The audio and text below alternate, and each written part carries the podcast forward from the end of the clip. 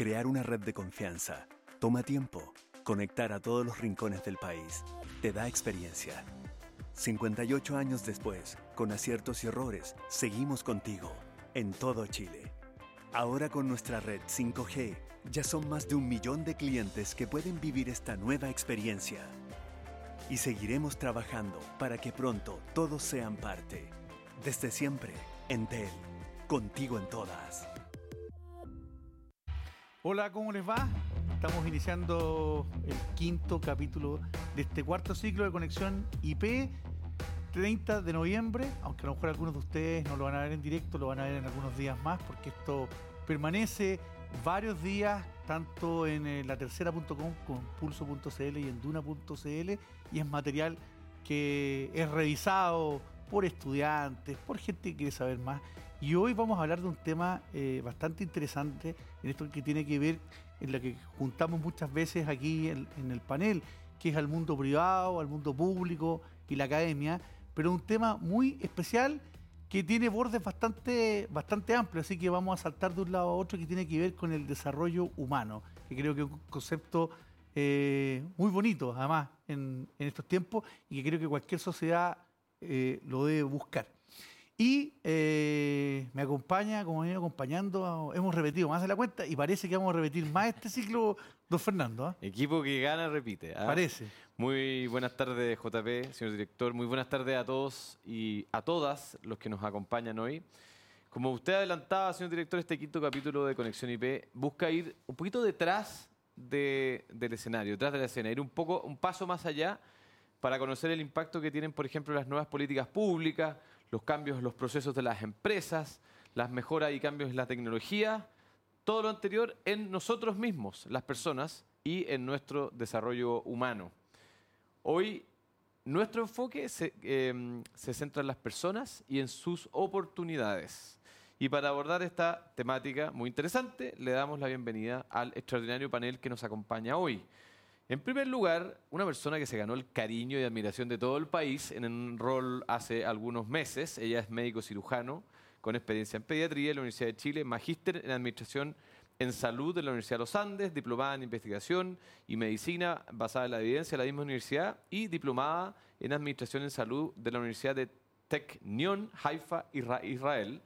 Desde marzo de 2018 a finales de noviembre de 2021 se desempeñó como subsecretaria de salud para luego asumir como asesora del presidente Piñera en materia de salud hasta marzo del año 2022. Eh, y en abril de este mismo año llegó a la Universidad de Desarrollo para fundar el Centro de Políticas Públicas e Innovación en Salud.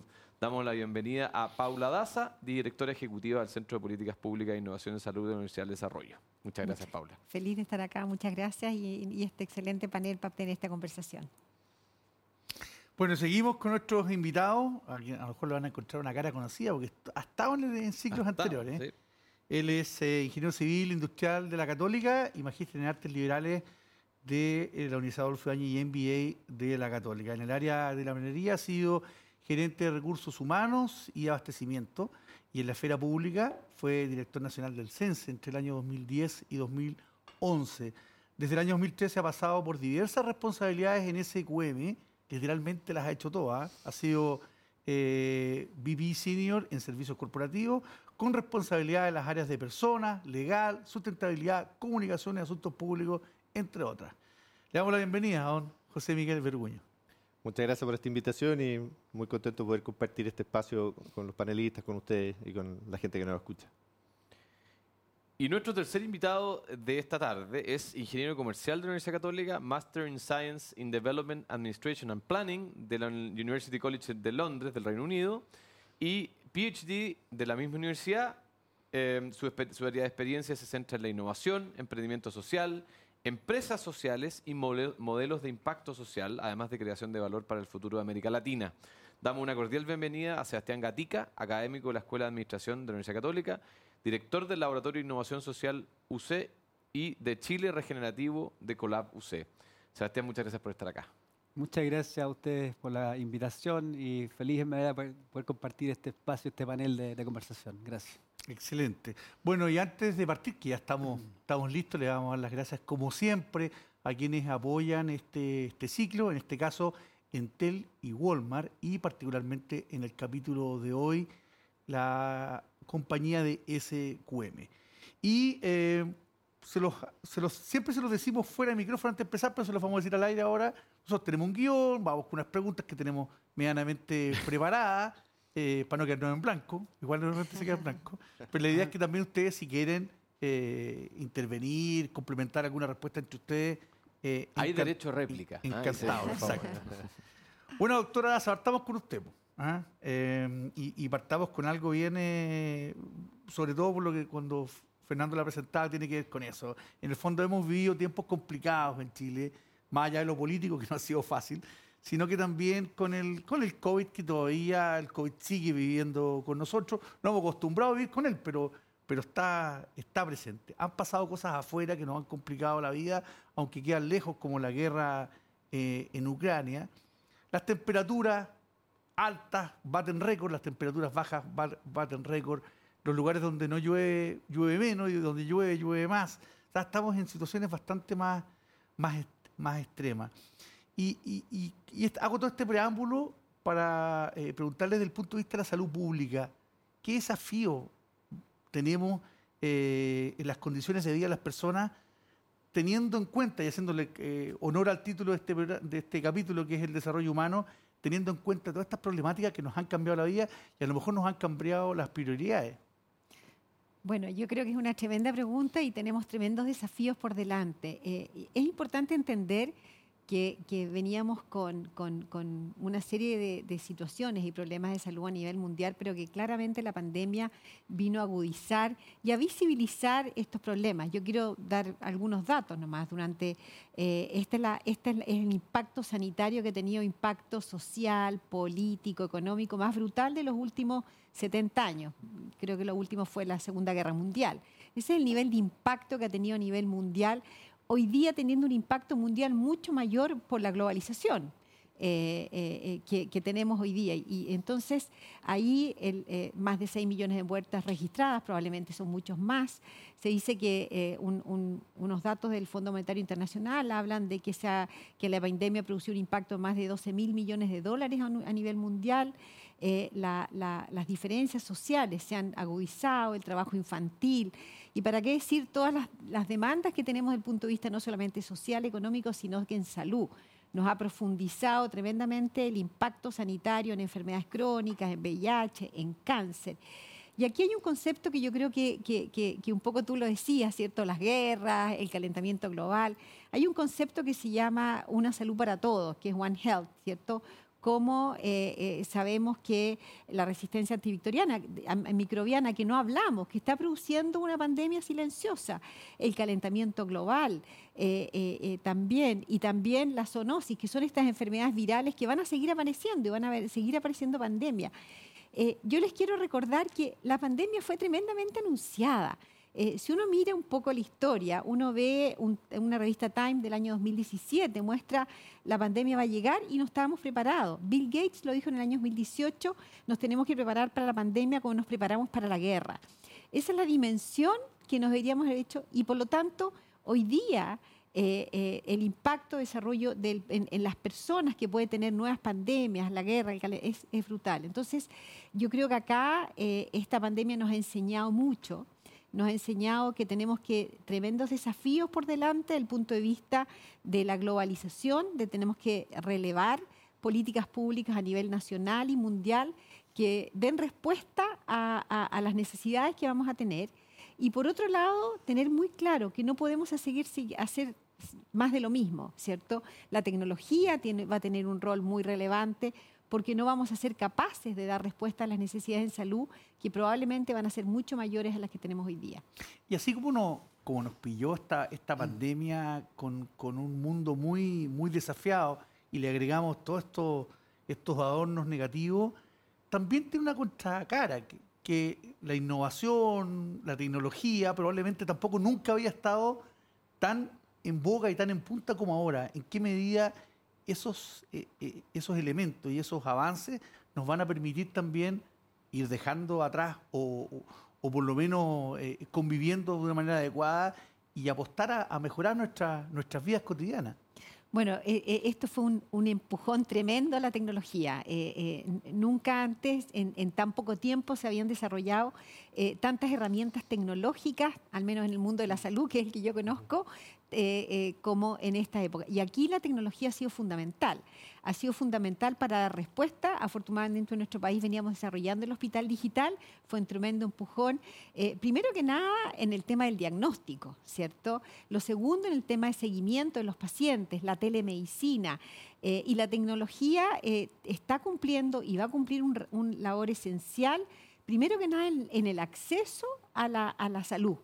Eh, yo, yo, la tecnología como que se dice que vino a de- democratizar la salud, ¿cierto? Eh, porque no tenemos suficientes especialistas, entonces nos permite que geográficamente tener acceso a distintos elementos de salud eh, el- eh, punto de vista de diagnóstico, de tratamiento.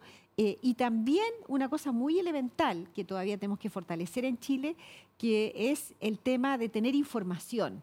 Eh, eh, hoy día la data science cumple un rol fundamental para poder desarrollar políticas públicas más focalizadas. ¿Dónde están las personas? ¿Cómo accedemos a ello? Eh, eh, eh, ¿Cómo elaboramos políticas públicas que se enfoquen en aquellas personas donde lo necesitan, donde están los más vulnerables? Y por otro lado, la tecnología vino a empoderar a las personas en la herramienta de salud.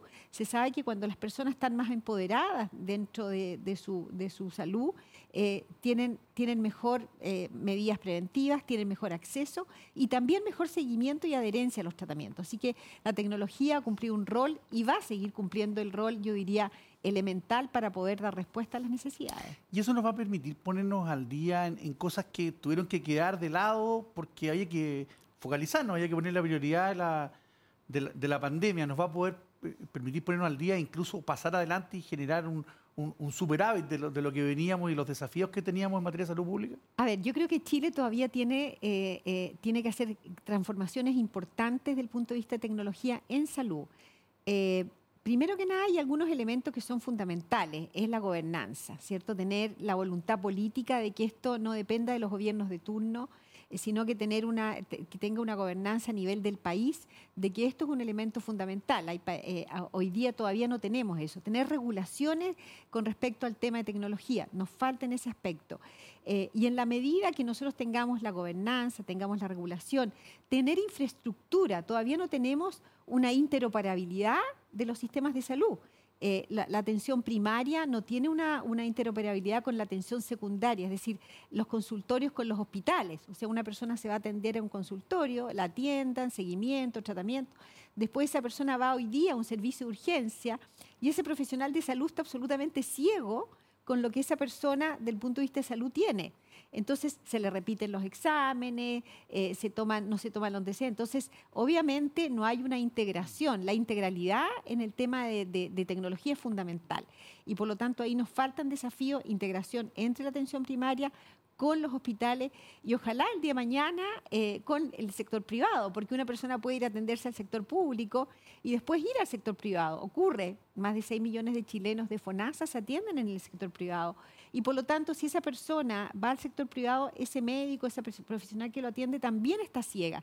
Entonces yo creo que aquí tenemos desafíos que es eh, tener una gobernanza, una voluntad política, tener regulaciones adecuadas, eh, integrar los sistemas. De todas maneras, tener infraestructura, todavía tenemos lugares donde ah, la red de Internet no es la suficientemente adecuada.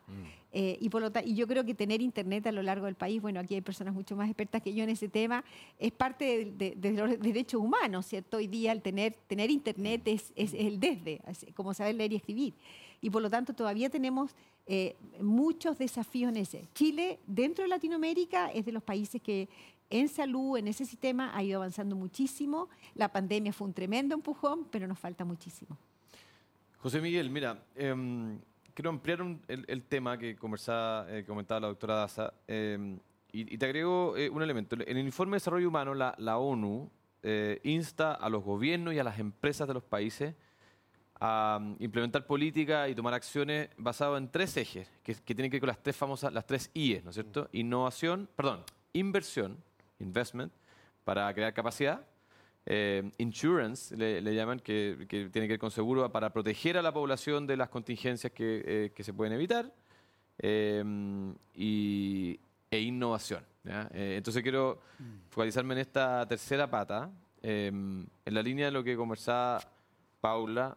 Desde el punto de vista de ustedes, empresa grande, relevante, con un rol que cumplir en nuestro país, ¿cómo, cómo ven la innovación y, qué, y cómo juega est- qué rol juega esta dentro de sus procesos internos también dentro de la compañía? Claro, se juntan desafíos como el cambio climático, el desafío de una población que crece, que quiere mejor alimento, la escasez de agua. Entonces se juntan estos desafíos globales con desafíos locales, que es que nuestros vecinos, las comunidades quieren eh, que las compañías que estamos cerca no, lo, no los impactemos. ¿sí? Y también se crea la necesidad para poder apoyar todo este desarrollo de políticas públicas que generar más capacidad económica, hay que aportar más. Entonces, ¿cómo uno responde a todos estos desafíos? Básicamente revisando sus formas de trabajo y básicamente eso son respuestas de innovación. En nuestro caso en particular, y a nosotros nos gusta mencionar, es que, por ejemplo, en el litio hemos triplicado la producción en tres años y eso tiene varios impactos. Tiene primero impacto en que el tener más litio en el mundo genera más posibilidad de que crezca la electromovilidad y otras industrias. Eso ayuda para el cambio climático a nivel global. Eh, por otro lado, la forma de producir ese litio es con menos recursos naturales. La mitad del agua continental, un 25% menos de recurso natural que es la salmuera, es decir, más sostenible y por lo tanto menos impacto en el entorno. Y lo tercero es que ese crecimiento sostenible ha permitido generar recursos significativos para el Estado. En estos primeros nueve meses, SQM ha aportado unos 3.600 millones de dólares entre todos sus negocios. Eh, básicamente dos tercios de eso obedece al litio y buena parte de eso obedece al crecimiento, a la respuesta en innovación que dice, hagamos más litio con menos recursos, más sostenible, apoyamos la industria y generamos recursos. Entonces, el, el motor de todo eso es revisar nuestros procesos productivos, incorporar tecnología, aprovechar los 25 años de experiencia, pero no para repetir la experiencia, sino que para mirar al futuro y decir, bueno, esa experiencia nos da como las bases, pero las respuestas que damos hoy día en este tiempo y las respuestas para los próximos cinco años no es repetir la fórmula. ¿sí? Aquí no sirve eso que equipo que gana mantiene. Equipo bueno repite, aquí no. Claro, no, equipo que gana hay que pensar, porque, porque los desafíos son mayores, como bien describían, y esa innovación también es incorporar un, tecnología, es incorporar innovación y es movilizar a las personas, porque también hay una cosa que eh, al final la compañía la, la constituyen personas, en nuestro caso tenemos más de 200 investigadores desarrollando tecnología, pero somos 6.500 personas pensando en cómo mejorar. Entonces, Ahora, déjame hacerte una pregunta, porque tú hablas de, de- estos 200 investigadores de tecnología como una visión, ¿no es cierto? Como una, una aspiración de la compañía a estar permanentemente innovando. Pero no sé si tienes eh, eh, algunos ejemplos concretos que nos ayuden a entender, a, tratar de imaginarnos cómo eh, la tecnología se vive en el día a día. Y en, particular me interesa en la relación con las comunidades y el entorno. Ustedes obviamente son una compañía que tiene una relación con todas las comunidades que, que, eh, viven eh, y trabajan en los lugares donde ustedes están. ¿Y de qué manera la tecnología juega un rol en esa relación también? Pero hay, hay distintos elementos, eh, eh, desde el punto de vista de los procesos productivos, que, que- que- que no es una aspiración al futuro, sino que es más bien un trabajo diario y, y los esquemas. ¿está bien? No, no. Lo de- Estamos bien. Seguimos, seguimos, seguimos Seguimos, en línea. seguimos. Está perfecto. ¿eh? Lo- la forma de producir. O sea, cuando uno, uno, im- imagínense lo que significa tomar un 25% menos de recursos naturales, es como en un campo, reduce 25% la hectárea, baja el agua a la mitad y produce tres veces. ¿sí? Entonces, es- esos desafíos de productividad son brutales. Eso tiene un montón de iniciativas, desde el control del agua, los factores de consumo, la forma de hacer la cristalización, eh, eh, la separación de, de fases, etcétera, etcétera. ¿sí? Ahora, respecto a las comunidades, lo que nos pasa es que hay mucho de, reconocer cómo son las comunidades, el conocimiento, los saberes que hay ahí y desde ahí co-construir. Hay formas y tecnologías que uno lleva. Por ejemplo, la agricultura, recuperar la agricultura tradicional y agregarle riegos tecnificados o mejoras de ese tipo. Eh, por ejemplo, hay, hay saberes de salud que se combinan con la, con- la salud más tradicional. Por ejemplo, llevar tecnología. En Cámar, hoy día, que es un pequeño poblado, tienen agua potable de mejor calidad porque pudimos instalar en conjunto una planta osmosis, porque la- la- el tema de generación eléctrica pasamos de un generador a paneles y baterías. Entonces, el, tener una ciudad sostenible, sustentable en agua, en energía, en residuos, en agricultura, eso es realidad en algunas de las comunidades y estamos trabajando con otras, naturalmente. Siempre hay desafíos. Entonces son innovaciones que se hacen en conjunto llevamos hace poco la, farmacia Fracción a San Pedro y le agregamos un delivery para que pudiera llevar los medicamentos a, pueblo. Eso que cuando uno vive en una ciudad como Santiago, ir a la farmacia, está, hay harta alternativa. Pero cuando la farmacia está a 50 kilómetros, eh, y puede que no esté el, el- medicamento que uno necesita, y la siguiente posibilidad está a 90 kilómetros, que es Calama, es, o sea, es un desafío brutal. Entonces, ¿cómo? Es llevar una, una compañía innovadora y decirle, bueno, vamos juntos y vamos a San Pedro y pongámosle un, un- un carro, un auto eléctrico para que pueda recorrer todo y resolver temas de día a día, pero que, que en el fondo son calidad de vida y desarrollo humano. Ahora, eso con respecto a las comunidades que están al lado donde están ustedes, ¿no es cierto? Pero ustedes al final además tienen un, desa- un desafío, una responsabilidad, si, uno quiere, en términos del desarrollo de productos, porque ustedes eh, producen litio eh, y otros productos, y el litio, eh, por ejemplo, ayuda a eh, generar más alimentos. A- No sé si el litio, Sí, pero los no, fertilizantes que ustedes claro, producen. Yo soy claro. ignorante en el litio, en temas mineros, pero, Pero entiendo que medicina, ustedes producen fertilizantes. Ah, Sí. Medicina, el, claro. el litio es un estabilizador del ánimo. eh, Sí. es Tiene que ver con alimentos. Ese, ese otro, otro- Sí. En psiquiatría. En psiquiatría, sí. Sí. Eh, es muy importante. Eh, básicamente el, el- el- el medicamento es prácticamente carbonato de litio, es decir, es lo que producimos nosotros pasado por la industria farmacéutica naturalmente. Eh, producir un carbonato de litio de alto estándar, un, hidróxido de litio de alto estándar, que, es un producto de máximo valor agregado. O sea, la escala siguiente, nuestros clientes son los que hacen los cátodos o las farmacéuticas u otras aplicaciones industriales. No hay otro proceso para el litio. Entonces, desarrollar esos, esos, esos estándares de calidad eh, son bien complejos. La calidad del litio tiene que ver con partes por millón o partes por billón de contaminantes, y los contaminantes son calcio, sulfato, ese tipo de contaminantes. No es que tenga metales pesados ni nada por el estilo. Son otros elementos. O sea, se trata de niveles de pureza que hay que tener equipos muy especiales para poder eh, identificarlo. Ahora, en otro ámbito, como el yodo, eh, somos un actor relevante a nivel mundial, tenemos cerca del 40% de participación, y el yodo es fundamental para prevención de enfermedades, particular Claro. del cáncer, por ejemplo, como medio de contraste. Entonces, cuando uno tiene el 40% de la demanda mundial y desarrolla proyectos para asegurar que exista yodo, de alguna manera es contribuir a la salud de mi- millones de personas o miles de millones de personas en el mundo. Es un producto también de muy alto estándar, que uno le da garantías a los clientes que no va a faltar yodo, porque si no los equipos que hacen los medios de contraste no Claro. sirven. Y en el caso de la agricultura, la agricultura tiene en general el desafío del agua, que la agricultura es el gran consumidor de agua, y el producto que nosotros hacemos, que se llama nitrato potasio, es soluble, libre de cloro, entonces facilita la agricultura de precisión, los riegos por goteo, la hidroponía, que con menos agua aumenta la productividad. Entonces, en países como España, en, Sudáfrica, en Turquía, México y así en, en- más de 100 países en el mundo que estamos presentes, facilitamos en el fondo el menor uso con- de, de agua en agricultura y mayores alimentos. Y la cuarta aplicación que a nosotros nos encanta, que son las sales solares, como en Cerro Dominador, que es que a través de los nitratos almacena calor de día con la energía solar y en la noche esa energía calórica se convierte en energía eléctrica. Es decir, está la posibilidad de la tecnología de mantener con energía solar 24 horas de generación, cosa que no son tantas las tecnologías limpias que lo permiten. Eh, Cerro Dominador es un caso, pero también hay casos en Marruecos, en Kuwait, en, eh, en Dubái, en Sudáfrica. Y eso, todos esos son clientes que desarrollamos y detrás de eso hay mucho desarrollo de productos y en ese sentido Chile tiene un liderazgo eh, a nivel mundial en industrias que son esenciales para el desarrollo humano. Fascinante escuchar, escucharte lo que estás contando, porque a veces me da la impresión que en Chile, la gran masa por lo menos, y esto es una eh, opinión mía, pero creo que no le tomamos el peso a esa cantidad de, de industrias en las que participamos aquí. Creemos en Chile que solo sacamos cobre y exportamos eh, cereza y salmones y nada más. Y pues, sorprendente eh, escucharte. Y eso que has estado en otros programas, pero no me deja de sorprenderte, eh, de sorprenderme con, con lo que dices. Pero vamos a, a una, a, una, a una pata distinta desde, desde la academia, eh, Sebastián. El, el 2021 se hizo una, una encuesta a nivel global que la hizo Ipsos y hablaba eh, sobre los- los- el emprendimiento en tiempos de pandemia. Chile estaba en el sexto lugar mundial. Eh, sorprendente Sí. el, el- el número. Y, y- y casi todo eso tenía que ver también con que, eh, o los que eran más exitosos, eran los emprendimientos que tenían que ver con, eh, con tener un propósito. Y ese propósito, entre otras cosas, con mejorar la calidad de vida de las personas y aportar al, al desarrollo humano. ¿Cómo ves eso eh, en esta encuesta que a veces las encuestas ven son frías, Mm. pero nos permiten aterrizar bien el tema?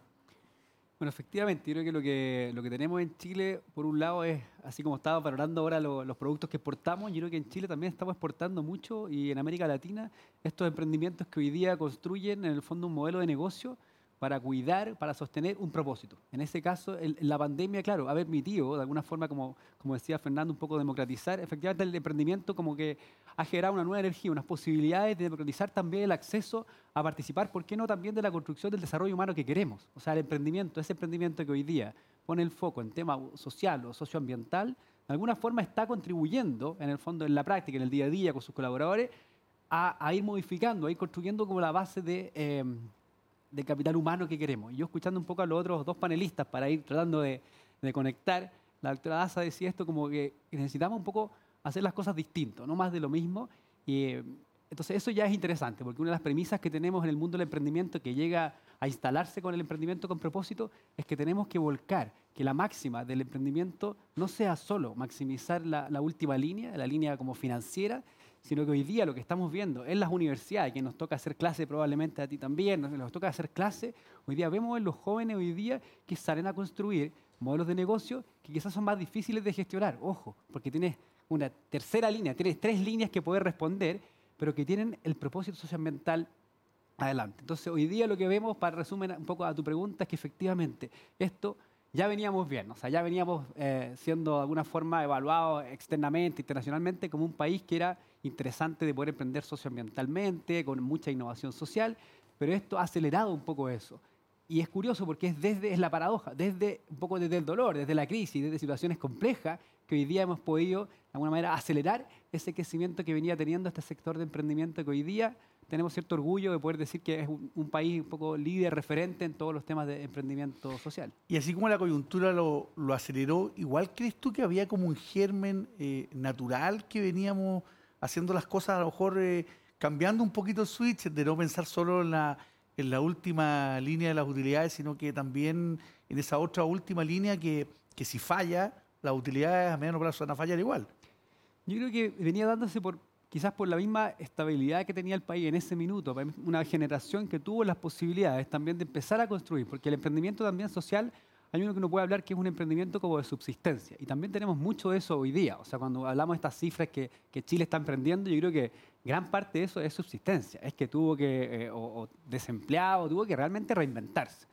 Otra buena parte de eso es gente que con posibilidades ha ido buscando en estos propósitos eh, socioambientales y en la innovación, capaz de construir un modelo que ya puede trascender, que puede agarrar cierta sostenibilidad y construir modelos que hoy día, como no sé, Betterfly, Notco, que vemos que están siendo referentes y que se definen de alguna forma como emprendimientos socioambientales. Entonces, la base venía, yo creo, por un lado, del bienestar, mayor bienestar que había en Chile, que permitía un poco innovar distintas generaciones que tuvieron exposición también, una cohorte que estuvo la posibilidad de estudiar afuera, de conectar, entonces un poco de eso fue lo que hizo que, por ejemplo, hoy día Chile es el país donde, donde nace para América Latina el mundo de las empresas B, que probablemente también varios de los auditores, la gente que está siguiendo el programa también las conoce. Empresas que se definen como socioambientales y que buscan ser la mejor empresa eh, para el mundo y no la mejor empresa del mundo.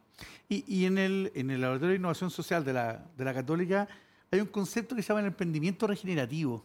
Que, que, cuéntanos un poquito de qué se trata y qué impacto tiene eso en el, en el desarrollo humano. Bueno, sí, como laboratorio nosotros bueno, tenemos casi 12 años de laboratorio de innovación social y de hecho hemos hecho una transición. En ese minuto creíamos que un poco hablábamos de las tecnologías. Creo que es importante entender que también hay tecnologías sociales. En el fondo, en esa relación con las comunidades que tú mencionabas, José Miguel, también hay, hay una, una, una tecnología social que se va trabajando, que se aprende. Como laboratorio trabajamos mucho esas metodologías también, de la mano de las tecnologías digitales, eh, trabajamos lo que es lo social. Entonces, en eso hemos ido instalando un poquito, apoyando prototipar, generar valor en nuevas tecnologías sociales que crean estos, por ejemplo, empresas con propósito.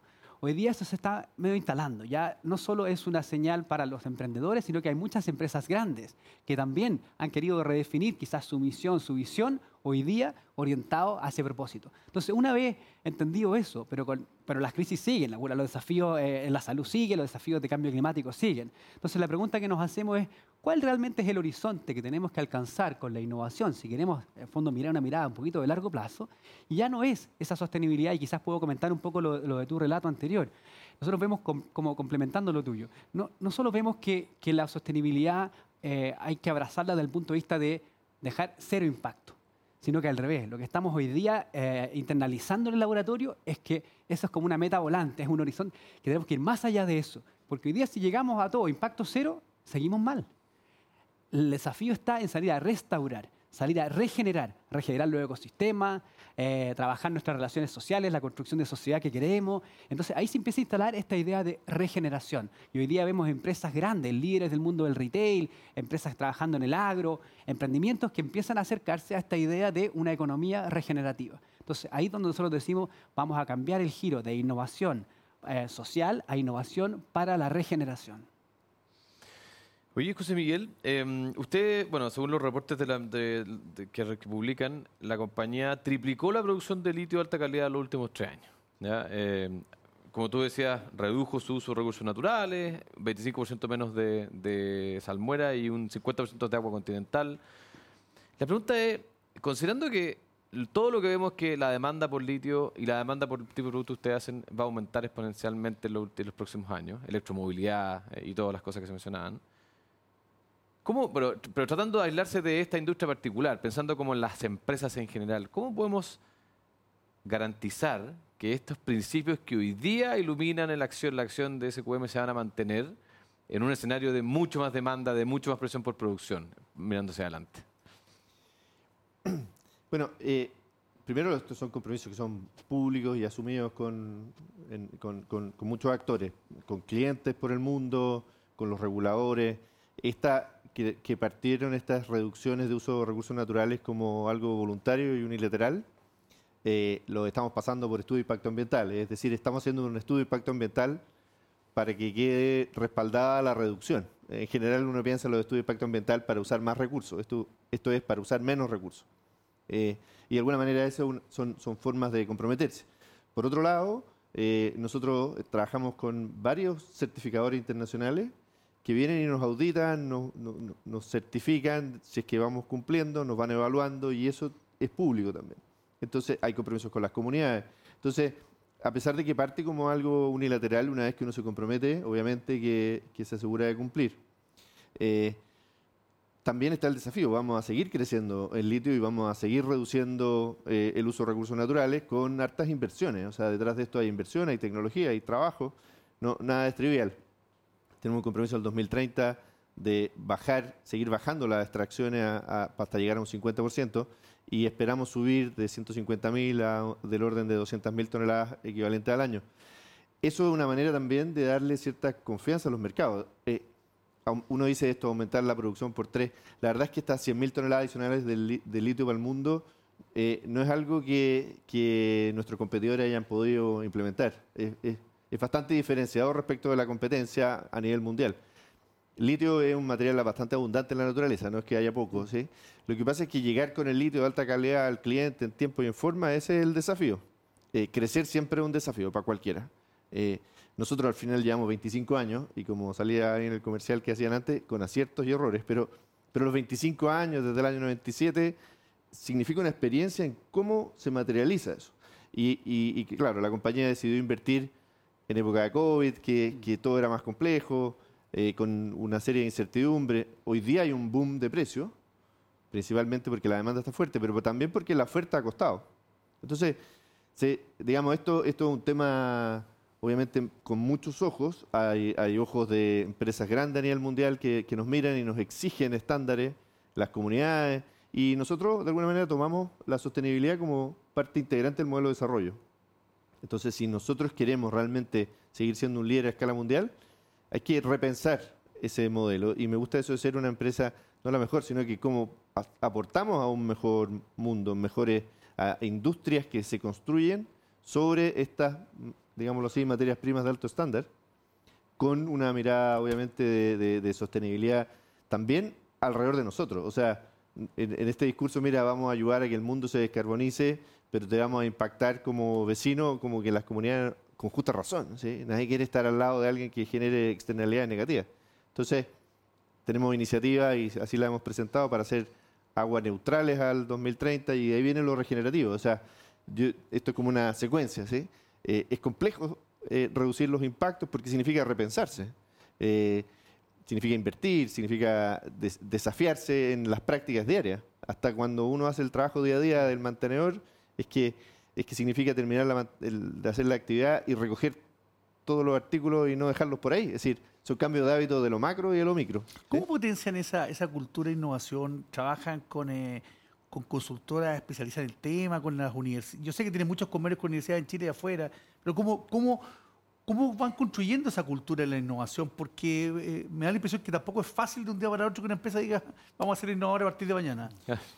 O sea, los cambios culturales en, la, cualquier organización son complejas, en la empresa también. ¿sí? Eh, yo diría que las ventajas que tenemos es que no es algo de, los últimos dos, tres años, es que eh, de alguna manera nos hemos ido construyendo así, los que llevamos más tiempo aprendimos y le vamos enseñando a los siguientes. ¿sí? Hay algo de un espacio como de intraemprendimiento interno, eh, de no quedarnos muy contentos porque no ha ido bien, sino que hacemos para, para poder mejorar en los distintos aspectos. Cuando pensamos el programa de sostenibilidad, lo iniciamos, hemos hecho hartas cosas en el tiempo, pero a mediados del 2019, tipo junio, julio, nos sentamos y dijimos, bueno, desafiémonos de nuevo, ¿sí? Eh, no sabíamos lo que venía, ni los problemas del 19, ni del 20, ni del 21, pero dijimos, hay algo que como que ya estamos cumpliendo una etapa y tenemos que ir por una etapa superior. Eh, y cuando miramos que vamos avanzando, decimos, bueno, pero es que no es suficiente y vámonos a lo re- regenerativo y neutralidades en agua. Entonces, hay un motor eh, que no es, no es que sea un grupo chico, es que en general quienes trabajan en la compañía se desafían y cuando uno va al piso de la planta y conversa con los viejos que operan, como uno dice, eh, uno ve ahí la, la energía innovadora. Es decir, me gusta una frase que yo he escuchado en la planta que dice, jefe, ¿cómo le ganamos los fierros? Es decir, ¿qué hacemos en este equipo de trabajo para producir más de lo que dicen los fabricantes de los equipos que nosotros compramos? Es decir, que la- si la centrífuga da 100 toneladas hora, ¿qué hacemos para sacar 105 de mejor calidad? Ese, ese motor, en el fondo, es, es- es un poco el espíritu, la cultura que se ha ido permeando y que nosotros favorecemos con universidades, con capacitaciones, con inversión especial. Pero hay una materia prima ahí en las personas que trabajan en la compañía que, que- que yo lo veo de manera muy optimista. Otro, otro de los ángulos que de desarrollo humano tiene que ver con la incorporación de aquellas personas que no han estado incorporadas en el mundo laboral históricamente. Y, y te quiero preguntar específicamente de las mujeres, porque la minería es como uh, una de las cosas que uno piensa como deuda histórica, además de quizás la mirada que ustedes ya tienen de la cultura de propositiva ambientalmente, etcétera, es en la incorporación de mujeres, me parece a mí. Entonces, ¿cómo han trabajado ese ángulo del desarrollo humano? Mira, nosotros hoy día estamos cerca del 20% de participación femenina, que todavía es bajo, es uno muy bajo comparado con otras industrias, pero bastante mejor que el promedio de la minería, es como el doble del promedio de la minería. Eh, ¿Y era muy bajo de ustedes hace 10 años? Es ¿Ha ido que cambiando? nosotros el 2015 dijimos teníamos 15% y, y- y internamente dijimos, mira, el 2020 que seamos 20. Bueno, nos demoramos un poco, pero ya estamos en 20, ¿sí? Eh, y, y en particular en los profesionales estamos en el 31, 32%. Eh, ahora, esto tiene como objetivos macro y micro, ¿sí? Desde el detalle, cuando uno dice, mira, es que en algunas de las operaciones no hay casa cambio para mujeres. Entonces, la- contratar la primera mujer significaba invertir en una casa cambio es donde las personas se cambian la ropa todos los turnos, ¿sí? Y eso para efectos de minería cuesta 100 mil dólares. Entonces, el costo, por decirlo así, de la primera incorporación era muy grande. Entonces, desacoplamos eso. Dijimos, vamos a poner infraestructura con o sin mujeres. Y si no se usa la casa cambio, no importa, ¿sí? Pero desacoplemos esas decisiones y después hagamos planes específicos. Hoy día tenemos unos programas que se llaman de aprendices en comunidades, con al- alto foco en mujeres. Eh, tenemos un esfuerzo de un área en particular de, inclusión y diversidad. eh, ajustamos los procesos de selección y después cuando testeamos en el fondo como eh, problemas o restricciones internas que son involuntarias a veces, pero básicamente conversando con las mujeres. Hicimos este año un programa de líderes femeninas eh, precisamente para ver cómo los profesionales pueden empujar más hacia arriba de la compañía. Entonces, hay toda una agenda. Me tocó hace un par de semanas en Iquique con mujeres que están en la universidad y mujeres que están en el colegio de cómo las acercamos a la minería, con unas charlas, una mañana de reflexión y decir, bueno, cómo la minería va a buscar más mujeres, eh, porque obviamente es un desafío, nosotros tenemos el desafío de equidad de género completo, pero también inclusión de personas de comunidad, personas en discapacidad y así. Paula, la- a- ayer, ayer o anteayer se terminó de, de aprobar el, el presupuesto, que siempre es muy álgido en esta altura Ayer, del año. ayer a última hora. Ayer a última Siempre hora. a último día. Pues siempre hay que quedó un día, hoy día también podría- Y, y- y los presupuestos de salud siempre también son, Complejo. son discutidos. Y, y tengo un dato aquí que no, que no sé, que, que me imagino que está muy bien, porque nuestra producción es muy rigurosa. Parece que, por ejemplo, que eh, en la partida presupuestaria para, para salud aumentó el, el monto per cápita para atención primaria de 9.618 pesos a 10.000 pesos. Eh, que eso incluye medicina preventiva, curativa y de, re- de rehabilitación. A mí 10 mil pesos me suena, me suena a poco, pero ¿por qué no les dimensiona un poquito qué es eso y qué, y qué tan cerca o tan lejos estamos de, de poder tener un presupuesto adecuado y que los y que los mejoras que necesitamos a lo mejor no pasan exclusivamente por más plata? Bueno, el, el presupuesto de salud siempre todos los años es bien complejo porque tiene distintas partidas, tiene distintas miradas. Eh, es, eh, es muy distinto el presupuesto que va a la atención primaria, ¿cierto? Que es donde se hace la prevención y la primera atención de las personas. Eh, el gran presupuesto se lo lleva la, la atención hospitalaria. Eh, y, y en ese sentido yo creo que ahí hay, varias cosas. El, el- presupuesto de la atención primaria, que es estos nueve mil y tantos pesos que se subió a 10 mil pesos per cápita, eh, es parte, eh, es como el basal que se le entrega a las municipalidades, porque la atención primaria es La manejan ellos. la manejan O sea, las municipalidades, los consultorios, que ustedes conocen como centros de salud familiar, lo manejan las municipalidades. Eh, y ese es el per cápita basal, pero además la- las municipalidades tienen otros ingresos, que, que eso es más o menos el 70% del presupuesto de la, de la atención primaria.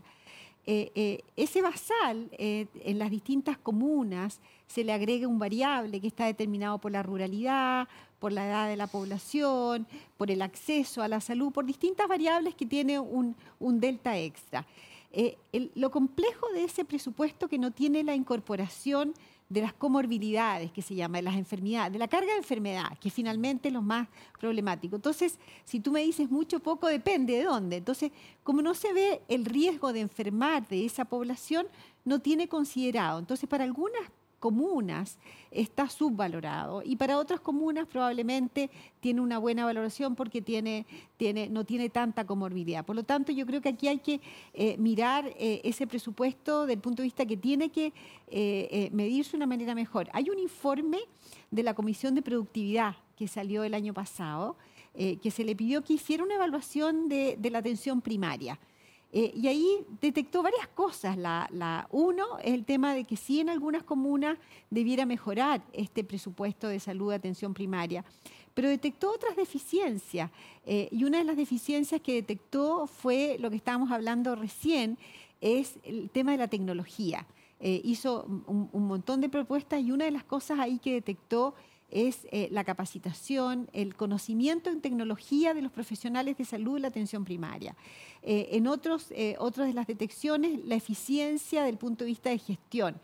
Y, y acá eh, hay un tema que es muy relevante. En otras comunas detectó, por ejemplo, la falta de profesionales médicos. Hoy día en Chile tenemos, eh, tendríamos que al menos aumentar en un 70% de los profesionales de salud de la atención primaria para poder resolver los problemas. Y no, pero no solamente de médicos, sino que de, de resolverle el problema a la persona, porque no tenemos especialistas. Entonces no le resolvemos el problema y cualquier cosa un poco más compleja la mandamos al hospital. Y ahí están probablemente esos números que ustedes han escuchado que necesitamos. Tenemos más de 2 millones de personas en listas de espera esperando un especialista, más de 300 mil personas esperando una cirugía. No somos resolutivos en la atención primaria. Y ahí eh, yo creo que eh, la atención primaria, no solamente probablemente en algunas comunas fortalecer la, la parte de recursos, sino que también eh, mejorar mucho la gestión, eh, también el tema de conocimiento tecnológico, de infraestructura tecnológica eh, y también probablemente en algunas el acceso.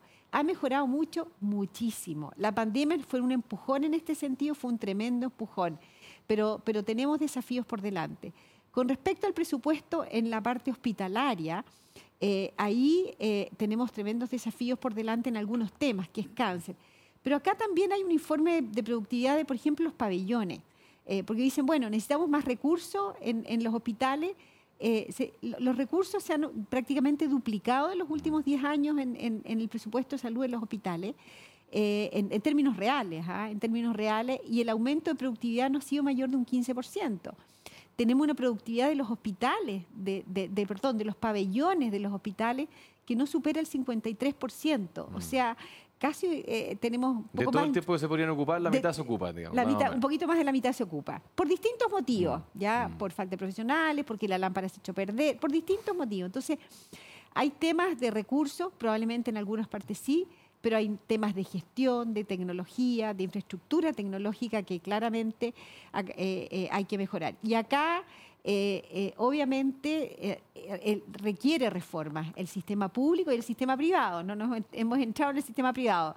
El sistema público requiere reformas para darle más herramientas a FONASA que, que sea cierto el que de alguna manera controle esto, porque hoy día se le entregan los recursos a los hospitales y tiene metas, por supuesto, pero claramente estamos lejos de gestionar como lo debiéramos hacer. Cuando, cuando uno escucha lo de, la, de las listas de espera, eh, es la, la antítesis de lo que quisiéramos hablar hoy día, que es desarrollo humano, es, es, de- es mal desarrollo humano. Y, y de esa perspectiva, un, un tema importante es la falta de especialistas. ¿Dónde está el, el cuello botella? Y siguen siendo que eh, eh, estas, que no sé cómo se llaman, pero son sociedades, no sé, uno siempre tiene en la cabeza a los oftalmólogos, ¿ah? Sí. y, que, y que entregan pocas becas al año y pocas posibilidades de, espe- de especializarse. ¿Es ahí donde está el, el- el problema o es una cadena más grande? No, el problema es, a ver, hay varias cosas. Hoy día, eh, claramente, eh, la situación del país, desde el punto de vista demográfico, ¿cierto? Epidemiológico, hoy día vivimos mucho más que hace 20 años atrás. O sea, y que bienvenido sea, vivimos, mm, estamos llegando una, a, eh, una esperanza de vida de más de 80 años. Ah, eh, eh, y eso es una buena noticia. Eh, como vivimos más, pero como vivimos, tenemos una tremenda carga de enfermedad. O sea, hoy día eh, eh, no vamos a ser capaces con, la, con los especialistas que tenemos, aunque los dupliquemos, los tripliquemos, a dar respuesta a esas necesidades de salud. Eh, hay falta de especialistas que duda cabe, pero un, un especialista médico, tú tienes que, tienes que estudiar siete años medicina y después tienes que estudiar una especialización de tres años más. Son diez años formar un especialista. Entonces, claramente acá se necesita formar mucho más especialistas de todas maneras. Eh, eh, y, por lo tanto, eh, no solamente la formación de especialistas, acá requiere incorporar a otros profesionales que de alguna manera den respuesta a lo que algunos médicos especialistas están haciendo. Eh, eh, hace un tiempo atrás se incorporaron eh, lo- los optómetras, lo- los profesionales que puedan entregar lentes. Eso costó mucho en el mundo de los médicos. Eran solamente los médicos que podían dar receta para esto hoy día.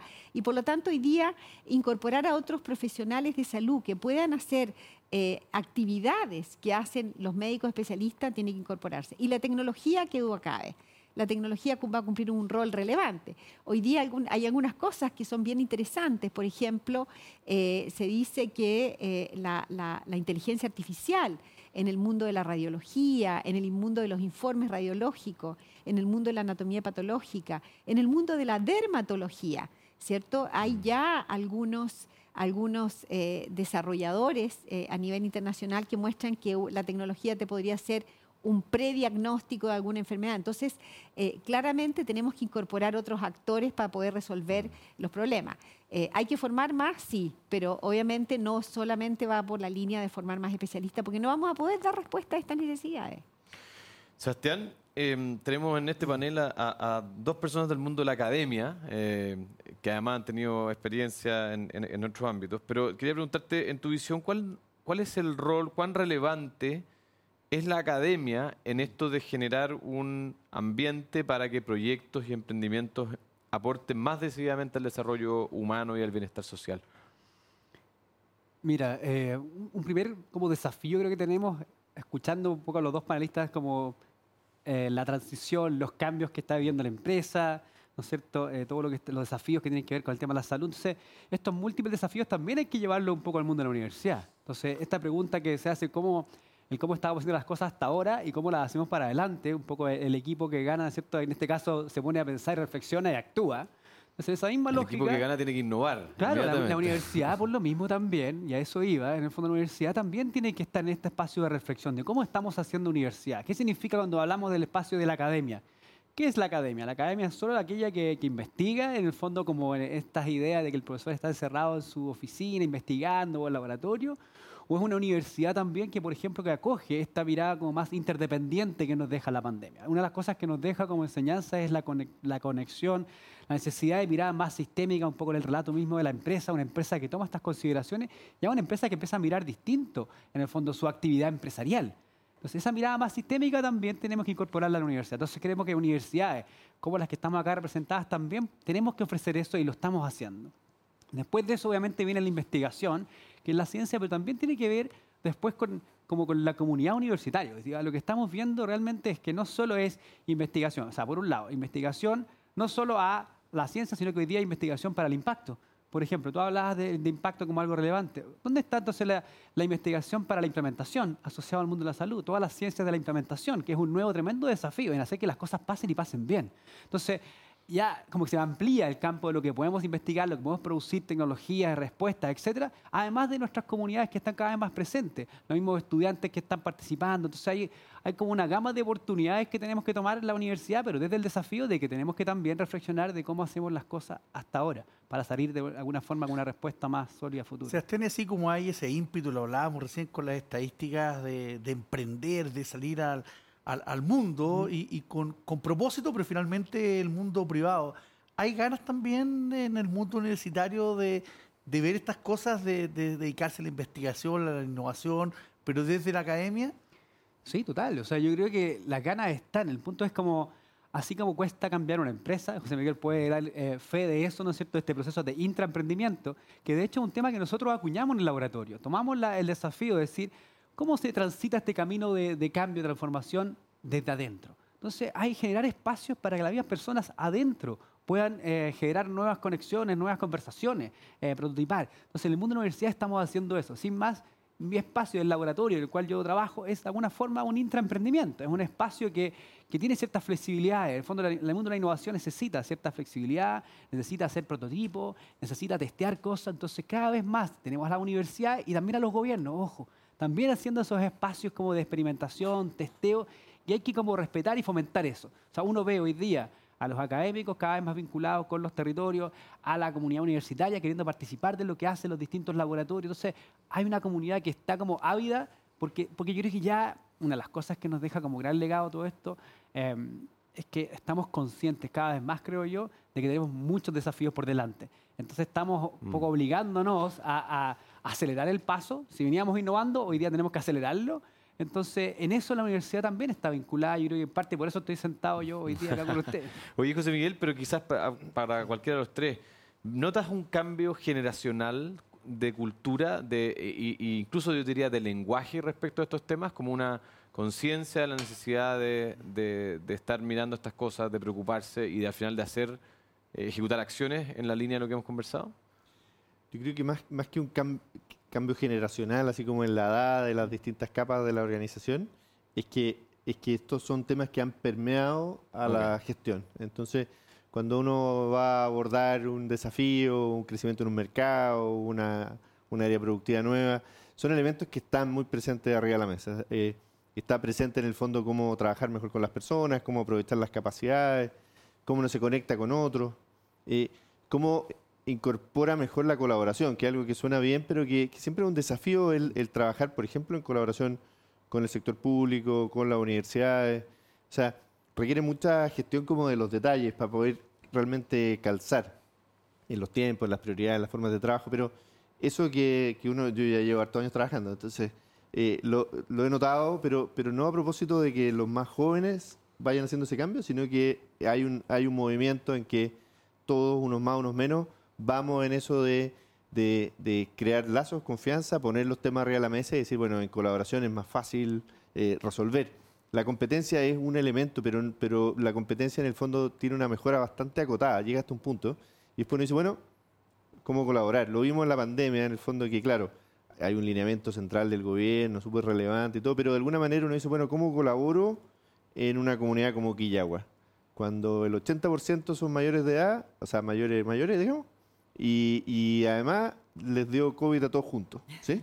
Y está a 60 kilómetros de María Elena y estamos hablando de, de 250, 300 kilómetros de Antofagasta. Entonces es una comunidad pequeñita que para efectos del Estado central le cuesta. Entonces ahí uno dice, bueno, ¿cómo acompañamos en colaboración con el municipio? Poner ambulancias, poner paramédicos, hacer un testeo masivo. O sea, uno de alguna manera se sube a un, a un tren que iba andando con mucha fuerza, pero algún vagón por ahí atrás que puede quedar medio botado, no botado, pero, pero que es difícil llegar hasta ahí. Entonces, esa, La, sub- la subsecretaria los tenía muy presentes en su época a la comunidad de ¿Yo Quillao. puedo agregar unas cosas? Yo Pero creo que te escuchaba, te escuchaba y la verdad que, que, que la pandemia, nosotros, por lo menos desde el rol que a mí me tocó, eh, la colaboración público-privada, Mm. académica, fue impresionante. Fue impresionante. Eh, Yo podría estar horas hablando de la cantidad de experiencias de que nosotros vivimos eh, situaciones como esa, por parte de, de- de muchos actores del sector privado, de la Cámara Chilena de Construcción, cuando nos dijeron nosotros vamos a llevar a nuestra gente a vacunar, las salmoneras cuando dijeron nosotros tenemos exámenes para hacer PCR, pues no teníamos exámenes para hacer PCR, eh, pero muchos, muchos actores. Y acá les quiero contar una experiencia, eh, el- nosotros trabajamos mucho con los distintos académicos, con los distintos eh, eh, mundos universitarios, desarrollando estrategias con muchos ingenieros, con muchos eh, profesionales no de salud, era, pero una riqueza intelectual impresionante. Eh, y hicimos un trabajo muy bonito con el ICI, con el Instituto Sistemas Complejos de Ingeniería. Eh, eh, eh, para, yo me acuerdo que nos juntamos con ellos y dijeron, yo, yo necesito ser eficiente con los exámenes. Creo que no hay, no hay, nada, no, hay, no, hay, no hay nada más solidario que ser eficiente con los recursos del Estado. Eh, y necesitamos ser eficientes, no podemos ir a buscar así a la tonta y a, a loca. Y ellos, a través de un modelo matemático, tenían la movilidad que les daba Entel, empresa privada, academia, y nosotros, el Estado, teníamos los casos, y nos desarrollaron un modelo matemático para ser efici- eficientes con el testeo. Y otras cosas también nos hicieron. Bueno, y eh, Chile postuló a un premio en Informs, que, que lo entrega Edelman Awards, y, y Chile ganó. Sí, pues. Y Chile ganó. eh, y cuando ganó, yo te voy a decir una de las preguntas que nos hizo el jurado. A mí, no, a mí me tocó estar ahí, yo fui representando al gobierno en ese minuto. Estaba Leo Basso con todo su equipo de ICI, estaba Entel también, estaba la Universidad de Chile. Y una de las preguntas fue, ¿cómo fue el milagro? Dijo, para que el sector público, el sector privado y el sector académico pudieran trabajar juntos. Eso que parece muy obvio y muy fácil y, que está mal, pero usó la palabra milagro. Y yo creo que fue, eso, fue uno de los motivos que, además de otras cosas, que permitió que Chile eh, ganara. Quería Genial. contar esa experiencia porque la verdad que, que habla un poco de, de- de la importancia de esta, de esta, de esta colaboración. Nos quedamos con hartas preguntas, ya estamos pasados la una. El compromiso de llegar hasta la una, así que les damos las gracias a, a los tres, Paula, José Miguel, Sebastián. Y eh, también le damos las gracias, por supuesto, a Entel y a Walmart y para este programa especial a, a SQM. Y los invitamos, como siempre ustedes saben, dedicamos un capítulo a un tema, hablarlo un poquito más en profundidad de lo que se puede hablar eh, en el día a día, en cualquier programa donde, donde salen un par, un par de cuñas. Aquí la idea es que podamos conversar un poquito más en profundidad. Está y, vamos a hablar, y vamos a hablar de un tema de, de mucha eh, tendencia que tiene mucha actualidad, que es el el e-commerce y la última milla el próximo martes. Fernando. Otro de los temas que también cambiaron durante la pandemia. Muchas gracias y buenas tardes.